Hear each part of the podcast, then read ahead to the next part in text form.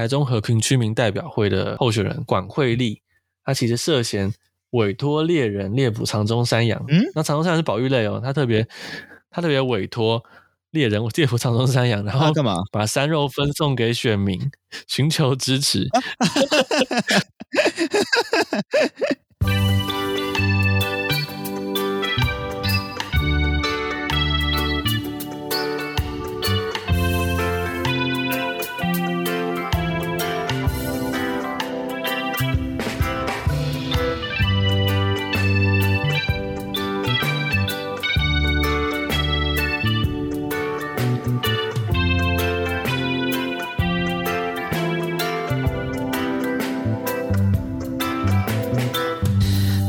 好，我们是 TPHA 台北城市狩猎，用轻松又专业的方式带大家体验大自然的生态导览团队。欢迎来听我们的生态杂谈，一起了解台湾和世界上的生态议题与时事。我是世祥，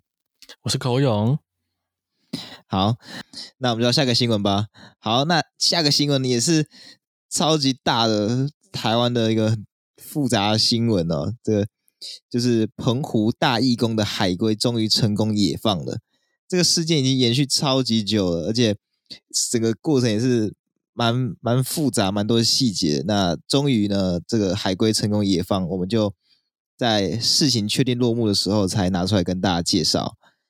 好，那首先要知道呢，全世界大概有七种海龟，在台湾呢有见到的海龟有五种，而这五种呢全部都是一级保育类。在台湾呢之前。唯一有，应该说唯二啦，有合法饲养海龟地方，一个是新竹，我记得是还是新北，就是应该应该是应该是新竹对。第二个地方呢，就是澎湖。那澎湖呢，就是养在一个叫大义宫的这间庙，对，所以这是一间庙，这不是一个资历很深的义工。好，算了，没事。大义工。好。那这边说合法饲养，并不是说这边有什么很特别的需求，或是呃有申请什么证照才被允许饲养，而是因为呃他们是在一九八九年《野生动物保育法》施行对于保育相关政策之前就饲养了。当时是因为信众不忍海龟被渔民捕捞要吃它，因为当时澎湖是有呃食用海龟的这个传统，因此呢就把呃买回来的海龟呢养在庙里面。那法律不溯及既往嘛，所以才会说他们是合法的。不过呢，他们要展示呃他们养的海龟，还是要每年提出申请的。好，那这是这是背景，接下来就要讲他们的问题了。首先是关于呃庙里面海龟数量的问题，其实我我一直找不到统一的说法。那我们认为最有公信力的，应该还是海保署的声明稿。那声明稿内写是说大义宫。表示呢，庙里面的十九只海龟都是在一九八九年以前饲养的，一九九七年的时候也都造册登记完毕。不过，台湾动物社会研究院他们有另外的数据哦，他们表示一九八六年的时候，庙方自己公布自己的海龟数量有九只，可是根据海洋委员会统计，一九九七年到二零一八年，大义宫内已经有十只海龟死亡，而二零一八年的当时，大义宫还有八只海龟。所以，呃，台湾动物社会研究院他们怀疑妙方有私自换海龟的问题，但这件事，呃，我们是没有证据，而且也有海洋，就是也有海豹署的的这边的说法，所以只能说是有相关疑虑而已啦。对，其实毕竟海龟的寿命一般都很长嘛，那除非你记清楚特征，不然你也真的很难确定它到底是不是中间被调换过了。嗯，那以大义工的这种绿蜥龟为例子，它们平均寿命达到八十年。可是，一般相信如果没有出意外或生病的话，它可以破百，是非常长寿的动物哦。嗯、那在英国其实也是最近的新闻，真的是真的就是最近。那英国就刚好有一座全世界现存最古老的一百呃一八四零年成立的水族馆，全世界最老的叫 Sea Life Britain。那他们在一九四零年的时候接手了一只刚出生不久叫做露露的海龟。那这只海龟呢，就是现在已经在同一个水族缸里面活了八十二年那么久。八十二年哦，嗯，那比较需要注意的是，露露其实一开始并不是依循着保育或旧伤管道进到水族馆的，那它就跟呃一九四零年那个年那个古早年代的大部分的展示动物一样，它是基于私心被捕捉的，就是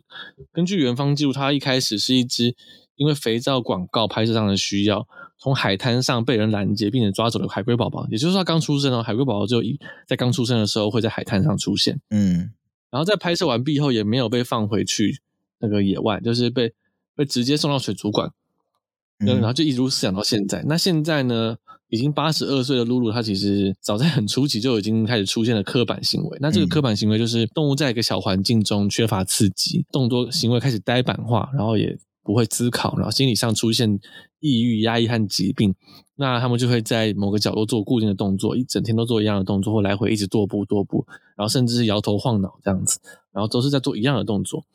那呃，这其实就蛮蛮不好的。我们他们发现到说，露露她会在一个角落一直来回来回的重复一样的动作，接近八十年。那被动物救援团体是视为是不人道的环境跟不人道的处理这样子。嗯，所以就在今年九月，就是。呃，现在十一月嘛，在今年九月的时候，他们就开始拟定了野放计划，打算去把露露救出来。那这应该是呃，大家会觉得还蛮直观，赶快救出来，都都已经忍那么久了，赶快把它救出来，然后放掉。但是这比大义工的海龟呢会更困难一点，因为目前没有人能确定说已经严重刻板，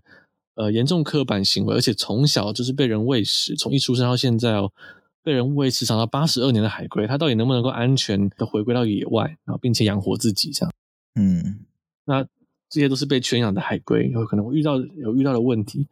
那前面讲到动物调包这件事情，那个海龟海龟算是比较长寿的嘛。那嗯，我记得我们高中社团有一只代代相传的那种青蛙，叫做花峡口蛙。那这种蛙类其实在台湾呢，是在一九一九九七年在凤山水库被发现的外来入侵种。然后差不多两千年的时候，它就建立了稳定的族群。然后我们就有学长啊，在那个年代的时候就跑去做移除，然后带了一只回来当社宠。对，然后最后他死掉的时候就是二零一六年，就是十六岁。可是我们后来越越想越奇怪，因为我们查到说一般的小型蛙类大概两到三年寿命都差不多了。嗯，然后有些种类比较长寿，特别长寿可以活到十年这样子。嗯，那这十六年真的超级久，然后尤其它中间有好几次日渐消瘦，然后突然又康复了，所以我们就我们当时就。我就怀疑这是根本就是一开始不同知，那但是有没有证据说到底是不是有被换过啊，或被换过几次啊？就都没有证据这样子，也没有人跳出来承认。我们想说，就因为因为社团都是由高一的学弟负责照顾社宠嘛，那搞不好他们就就想说，哦，我就怕被骂啊。那花峡口蛙其实，在近十年，它已经中南部满地都是了。其实你如果有人是住中住中南部的，你那边有族群，超容易抓，连冬天都抓得到。嗯，然后搞不好就有人偷去换了，不过也说不准啊。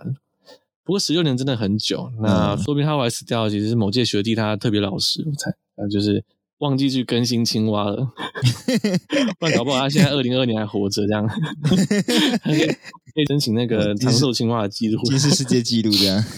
对对对，反正就是更换动物这件事情，因为人类对于其他人的辨识很，就是很。很本能的就可以快速辨识，说我看过这个人没看过，但是动物就没有办法，所以更换动物这件事情一直都是很难被证实的事情，这样子。对，嗯，那除了这个数量的问题呢，它第二个被抨击的点，哎，这个就很很明确了，就是关于饲养环境。那你可以想象，就是前面关于讲到那个英国的水族馆，海龟都会出现刻板行为，嗯、那一间庙肯定是很难造出一个更适合的环境给海龟，所以其实它那边的饲养环境非常的差。首先是水池的大小，就是就是很小啦，那深度也超级无敌浅。那这个大小呢，就是会让海龟有很严重的擦伤跟紧迫。那海龟之间呢，还会竞争跟彼此打架。另外呢，就是二零一五年有个研究，他也发现说，这个水池跟海龟体内的重金属含量，我记得是镍跟铜，都高出正常值很多。嗯、而且呢，因为海龟都被养在室内，他们也没有去做呃光的补充，所以。海龟体内的维生素 D 三也都缺乏。那呃，维生素 D 呢，其实就跟骨头有关系吧？那我们前面讲过，就是乌龟的壳，它们就是这个乌龟的骨头所特化出来的，所以缺乏维生素 D 三呢，也会影响到龟壳的生长。再来是二零一八年以前，其实大义工的海龟原本十九只嘛，其实已经死了十一只。那有人可能会想说，哎，三十年死十一只，听起来好像好像还好，但其实。也不能这样说，因为前面孔有提到，海龟是可以活一百岁以上的动物，所以三十岁就死掉十一只，这肯定是有很多很多问题的。那过去其实也有有关单位想要持续介入，就是要求大义工改善海龟的饲养环境等等的，可是他就走做，就大义工就只做一点点，就是没有获得足够的改善。直到应该是去年的十一月，他们再度就是做展演的申请，就把它挡下来。然后做后续的一些协调啊之类的。对，今年的二零二二年六月又有三只海龟死亡，所以现在剩五只海龟活着而已。这三只死亡的海龟还有两只是游客发现的，游客发现告诉妙方，妙方才发现。所以呃，剩下的乌龟之后就。全部都被移到澎湖的水试所安放，他们不是被一起移过去的。一开始是有三只本来就在水试所去做身体检查，然后剩五只死了三只之后，另外两只再被移过去的。那前阵子在十一月十六号才终于敲定，而且也放这几只海龟，那这件事才算是告一个段落。嗯，呃，澎湖大义工这个海龟事件呢，其实反映出很多现有的动物议题啊。首先是我个人认为，就是里面对于动物的。不人道饲养其实不可避免的一部分是来自于就是历史脉络，这个是我们呃很难去责怪的。就你不能用现在我们对于环保的标准来去怪说，哎，当时怎么会那样做？因为就是历史脉络不同嘛。毕竟台湾也曾经是全世界公认的动物走私大国。哎，这个稍微补充，大家可能没听过，就是在大概一九八零中期到一九九零年代初期左右，是台湾保育的黑暗期啦。据说那时候。台湾的街道上是会有老虎的活体宰杀秀，然后就现场卖，那也会集体捕杀金鱼。全世界呢，当时犀牛角交易最高的输入国也是台湾。那这些动物在当时都是保育类的，但台湾就是不管不问，就是照做这件事情。国外甚至会做一些广告去讽刺这些。那这就是当时保育观念非常非常落后所造成的。那我们不能就是用现在的角度去去怪当时嘛，对，所以就是不可否认，就是大义工它是有一些就是历史脉络所造成的问题在。可是，可是，就算撇除这些历史脉络的因素，其实还是有，当然肯定有很多做不好的地方。而这些做不好的地方，不只是大义工，像这样子的，我们叫做展演动物。就是大家可能可以听从名字听得出来，就把动物拿出来展示的这些所有动物就被叫做展演动物，包括可能有有一些我不知道大家有没有听过，有一些动物咖啡厅，那这些动物也算是展演动物，也是专属是两爬动物咖啡厅，这些都是展演动物。如何去对待跟饲养、保存这些展演动物，这个并不是只有大义工做的不好，其实很多地方都做的不好。那我个人是认为他们有一个共通做不好的地方，就是他们其实没有去参考专家意见。这可能有很多原因呐，像是他们可能觉得，哎，我我我觉得我自己就可以啊，我觉得这样就可以啊，这样 OK 啊，就我觉得自己就行。那在也有人可能就因为某些原因觉得啊，专家不可靠，专家专家意见怎么会比我的意见更好呢？什么什么之类，或者专家也没有多厉害啊什么的。那有些人可以想说，呃，想节省成本啊，就请专家，那还要搞很久啊，那搞不好专家他他就想说啊。我可能这样做是做不好了，那专家过来如果知道我这样做不好，又要叫我去做更好，那我不是就要花更多成本去做这件事情嘛？那想节省成本，就不要去找专家就好了。或是他可能不知道说，哦，其实是有专家可以去问，就不知道有专家的存在，等等等等的诸多原因，导致于大家其实都没有使用正确的观念来去饲养这些展演动物。那像前面刚刚孔有提到的刻板行为，就是呃很常出现的展演动物上面会有的。不正常的行为，那这个行为并不是，并不是乱掰的。就是在以前，我不知道大家可能有听过很多人类学相关的研究，或者心理学相关的研究，都是都是不人道，都是会用真的人去做实验的。那有人就去做过，把人关起来，什么事什么都没有，什么都不能做，很无聊的情况下，其实人类也会出现刻板行为。对，那这个就很明显，绝对不是正常会有的事情。这样子，那。哎，Colo，你有看过什么饲养不合理的展演动物吗？我看过不合理的展演动物，其实呃，有一个特别想提的，就是猫头鹰咖啡厅那个是，嗯，就是他们通常咖啡厅都是并没有根据猫头鹰的作息，你看它现在日本很红嘛，它它并没有根据猫头鹰的作息去把它改成晚上营业，而且那个晚上营业如果要配合猫头鹰的活动时间的话，除了要把灯光弄得昏暗、熄灯之外呢，呃，事实上也是可能会从晚上到半夜，然后在天亮前都是猫头鹰活动的时间。那他如果是在这个时间去营业的话，你当然是呃就没有客人要在这个时候喝咖啡啦，通常 除非你不想睡觉。对，那再来就是这个地方常常也会播一些音乐，就算没有的话，它也会有些人的嘈杂声，嗯，离猫头鹰太近了。然后有些有一些甚至戴手套可以去会去打扰猫头鹰，让他们去站在手上或触摸，也有这样子的猫头鹰咖啡厅。嗯，那猫头鹰本来都特别敏感，这些呢都种种种的，其实都让呃猫头鹰咖啡厅是我心里面觉得非常非常需要改革的一个一个产业。就是它真的在日本超级红，很多人到日本去也也专门排这个行程去看。但是台湾去的人，大家就有听我们节目的人，大概稍微以后可以观察，如果你有机会去的话。去看看说那些猫头鹰，听说有很多呢，他们其实可能会像是呃发抖啊，或者是心理状态已经不好了，不健康，他们一直蓬着毛，那一直蓬着毛呢，其实是呃代表这只这只鸟可能生病了。那之前动物救场有有有讲到这样子，嗯，那。有一些甚至会去拔自己的毛，它可能会有一小块身体的某个部位是一直秃掉的，那那个地方如果再长出毛，它就一直拔一直拔，然后这也是心理压力造成的。嗯，那这其实就是我看到的，就是那些比较不合理的展演动物。那说真的啦，猫头鹰咖啡厅然后符合猫头鹰的作息。我目前在台湾看过一种店的，试想应该也知道，就是那个有有一些永和豆浆啦，有一些永和豆浆看时间还算可以符合这样子。对哎、欸，不错哎，对啊，可以用猫头鹰永和永和豆浆，但是我还是我还是觉得猫头鹰本身这样的动物，它虽然可爱归可爱，但它它本身就是太敏感了，本来就不适合做展演动物。嗯、就算弄成猫头鹰永和豆浆，其实也只有时间上比较符合这样子。对，对它的作息上，对其他还是没有办法改善。那这些就是不合理的展演动物，嗯、那它就是满足大家，我想摸猫头鹰，我想看猫头鹰，我想。我就是想要喝咖啡的时候旁边有猫头鹰这样子，嗯，那这样就有点太任性了吧？对对。嗯、那我个人看过不合理的展演动物，我其实现在印象比较深刻的是，呃，我我不说在哪边，就是 某某一些展览的地方，嗯、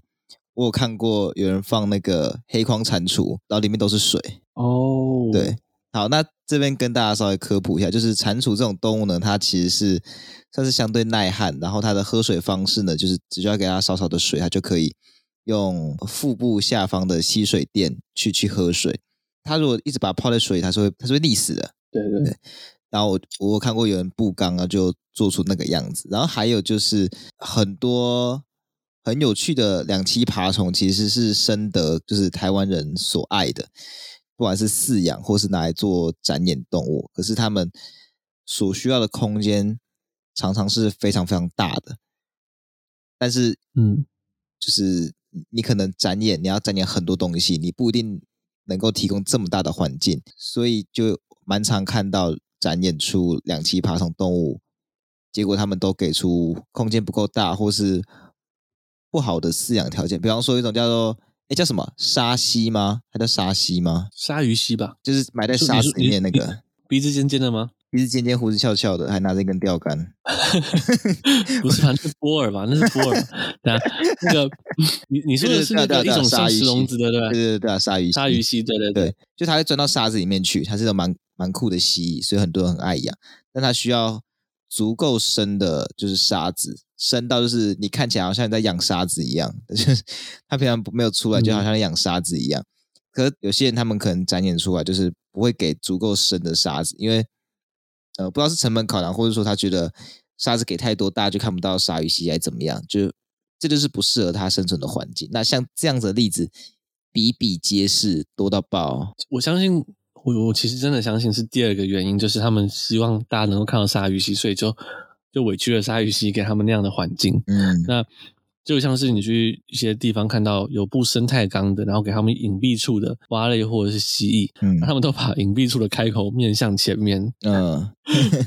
就是还是希望你能看到它这样子。对，那展演动物毕竟都还是想要展演，可是也是要考虑一下这个动物到底适不适合展演。我相信大义工会持续保留这些海龟，然后不管有没有有没有换，就持续让那个地方有海龟，也是。可能因为有很多人就是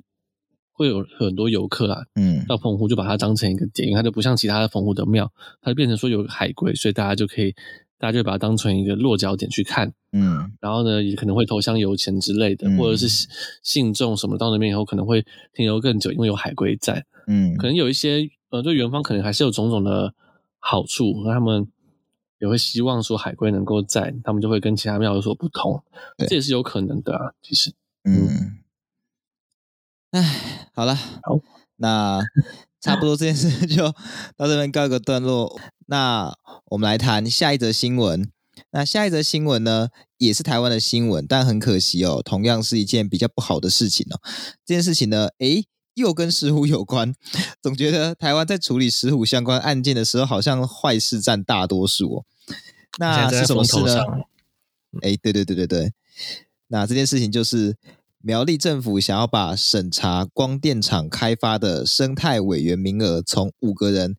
砍到剩两个人。哦，对，那相信大家近几年关注生态相关新闻，应该就相对有感，就是政府就在大力的推绿能，也就是所谓的太阳能啊、风能、潮汐发电之类的，然后让离岸风机、光电板这些名词啊，大家以前可能很陌生、没有听过的名词，开始大量的出现在生态新闻里面。可是其实，呃，和大家所认为的不同，绿能在台湾目前并不是毫无问题的，因为大家可能想说绿能很好啊，一定是对生态只有好处的，然后。对于永续啊，未来都是只有好处的。但事实上，大家没有注意到的是，在事实上呢，这种地面型的光电板和离岸风机，呃，它都出现了和敏感物种抢地，甚至造成了它们的伤害的一些疑虑。因此，我们非常需要仰赖谨慎的环评来避免这样的悲剧发生。那但近期发生在环评环节内的丑闻，就是过去呢，我们为了解决。地面型的光电板，它开发申请的争议以及保育问题，那这其中最重要就是光电板跟石虎的冲突啦。就是我们在铺设大面积的地面型光电板的时候呢，它可能就是设置在了呃石虎的栖息地跟去做生态调查，发现石虎会经过会觅食的地方。那因此呢，苗栗县政府在二零二二年的十月呢，他们很有心哦，他们就公告了，首创了一个三阶段的审查机制。这个审查机制不仅需要确认申请案件是否位于生态敏感区，那也需要由专案小组进行审查。那其中这个小组的审查委员呢，它的组成跟其他的环评很不一样，需要由县政府农业处推荐四名石虎保育专家。那另外呢，也开放了一名由台湾石虎保育协会推推荐的呃石虎保育专家或专员，一共有五名生态委员。其实这就是当初学界跟财团的一个一个共识，那这个也是一个创举。因为事实上，就是台湾，我们后来会讲说，台湾的环评一般都不是这样子的。那所以当时大家就很开心说，那石虎可能就有救了，因为苗栗县政府很有心去做了这个这种三阶段审查机制，有五名生态委员，那环评一定会非常的详实。但是其实这个制度呢，目前已经运行了一年，就遭到苗栗县政府自行推翻，他们自己就去自打自打嘴巴。差不多二零二一年九月的时候，就是县政府他们开始。拒绝聘请由台湾石虎保育协会推荐的委员，也就是台湾石虎保育协会本来可以推荐一名委员，嗯、现在完全被拒于门外，已经变成只有四位委员了，都是由由农业处推荐。那今年更是将生态委员的数量直接缩减到，又只剩下两位，那其实是非常过分的事情哦。那对此，其实协会也是遗憾的表示说，县政府实际上要的只是民生。一年过去了嘛，大众的社会的目光不再聚焦于光电开发与食物保育的冲突的时候，苗栗县政府就不愿意再遵守当初制度建立时所设定的原则。对此呢，其实食物保育协会他们蛮呃作风还蛮强硬，他们不排除提起行政诉讼，然后要求县政府呢遵循原本所限制的一个制度。那嗯，其实要回来讲说，他们今天会这样子被县政府阴啊，主要还是因为台湾这边生态检核一直有个很根本性的问题，然后。这也是呃财团跟建商那边比较熟悉的一个一个方式，所以当他们今天被限制的时候，可能就会表达出不满，然后会会反抗。那这不代表说原本的环评方式是正常且合理的。那我们现在来讲一下原本是怎么样的环评方式。也就是说呢，原本呢负责环评的专家学者不是由政府出资负责聘请的，他其实是由建商和财团这边要自行聘请以及。付给专家学者钱，那问题就来了。嗯、你今天专家学者，你可能面临了一个，就是你给钱的人 就是财团跟建商，那你可能就面临一个拿人手软、吃人手短的问题。等一下，等一下，是是拿人手短、吃人嘴软吧？你吃人的手在干嘛？啊、吃人，对对，是拿拿人手短。对对，吃人嘴软，我已经很久没有讲这一句了。我想说我秀秀一下我的那个俚语的那个段位，这样子，结果糟糕，没有。今今天今天不是你的成语日，不是，对，今天不是。好好的，回过来讲说，今天我假设，呃，我是一个生，我是一个保呃生态的生态检核的专家学者，我被聘请了。那我今天非常详实而且严苛的在审这个建案，有可能就造成了建商很大的麻烦，那甚至是卡关。因为我很我很诚实啊，我诚实了啊，然后我就 就是把所有问题都点出来啊。然后，那但那下次呢？这间生态公司是不是他就不容易再聘请我？他就是其他可能会跟其他人讲，嗯、那我就不会不容易再被聘请。我在业界内的名声就很坏，他们就觉得说这个人就是专门在挑建商的毛病这样子。那我可能不是那么坏，我可能就是如实的做了生态检核这样子。那今天换个情况，嗯、我就想拿钱，我就方便，我就方便建商，我协助他们一一起规避一些问题。好，我可以在正中午的时候去做鸟类调查。大热天正中午的时候，那鸟就很少啊。就鸟类比较会出来的时间是可能，呃，晨昏吧，各自有各有一批。那正中午最热的时候，他们通常都在休息。我都很熟悉这些，我专门在这种时候去做鸟类生态调查，那就调查不到什么鸟，他们就不容易去碰到保育类。那我也可以溪流调查的时候，就选一些鱼类比较不容易去停留的地方，或者是我知道这边有一些保育类的鱼类，但是我调查的河段可能就不是它的栖地。那我调查不到它，那建商就可以在这个地方去开发，对，嗯，那我帮忙帮他们规避这些问题呢，我是不是就成为财团跟建商的宠儿，变成他们的首选？我的银子就大把大把进来，但是我并没有好好的做好这个生态检，那这就是市场机制嘛？那市场机制导致这样的情况，这样的环评有有有任何意义吗？那在台湾的建商都这样爽过这么久了，那苗栗县政府改变规则，要求五位学者，而且是要被指定的，不能由厂商自己找。那这样的改变实质上是好的，环评就是应该要这样才有公信力嘛。但是也不知道是不是挡人财路了，还是有其他原因，就是这样一个良善的制度啊，其实他没有办法维持满一年了，就是，嗯，就已经被地方政府偷偷打了折扣。那现在剩两位石虎专家，看来在台湾就是我们生态结合这一块还有非常非常有进步空间了。对，那其实像刚刚口总这边说到建商这边。去找那个环评公司，他其实我觉得有点像是在台湾在招建商在招标的时候会遇到的问题。呃，像这种招标啊，呃，我不是这方面专家，可是我大概有一些认知，就是大概有两种方式，一种是最低标，最低标这也是台湾的弊端，也就是那些得标的啊，都是出最低价钱的会得标，因为想想要盖这些地方的人，他不想出高价嘛，他就找愿意以最低价格来去做这些东西的人，对他们来说最省成本。这也是市场机制。那另外一个叫最有利标，最有利标，它其实就有点像是这次讲到的台湾选环评公司的方法。也就是说，我并不是看谁出的价格最低，那是什么标准呢？不知道。反正就是，我就说，哎，我选择一个我觉得最好的公司。那这个好到底怎么好？其实它不是很透明的。那也就是因为这样子，所谓的最有利标，其实常常会造成一些弊端。那这个弊端呢，通常在讲这件事情的时候，弊端通常是指。就是会有一些官商勾结啦，不过在这边指的就会是，其实也是官商勾结，就是我去选那些可以让我比较好过的环评公司，那这就造成了环评这边是比较不知道干嘛。那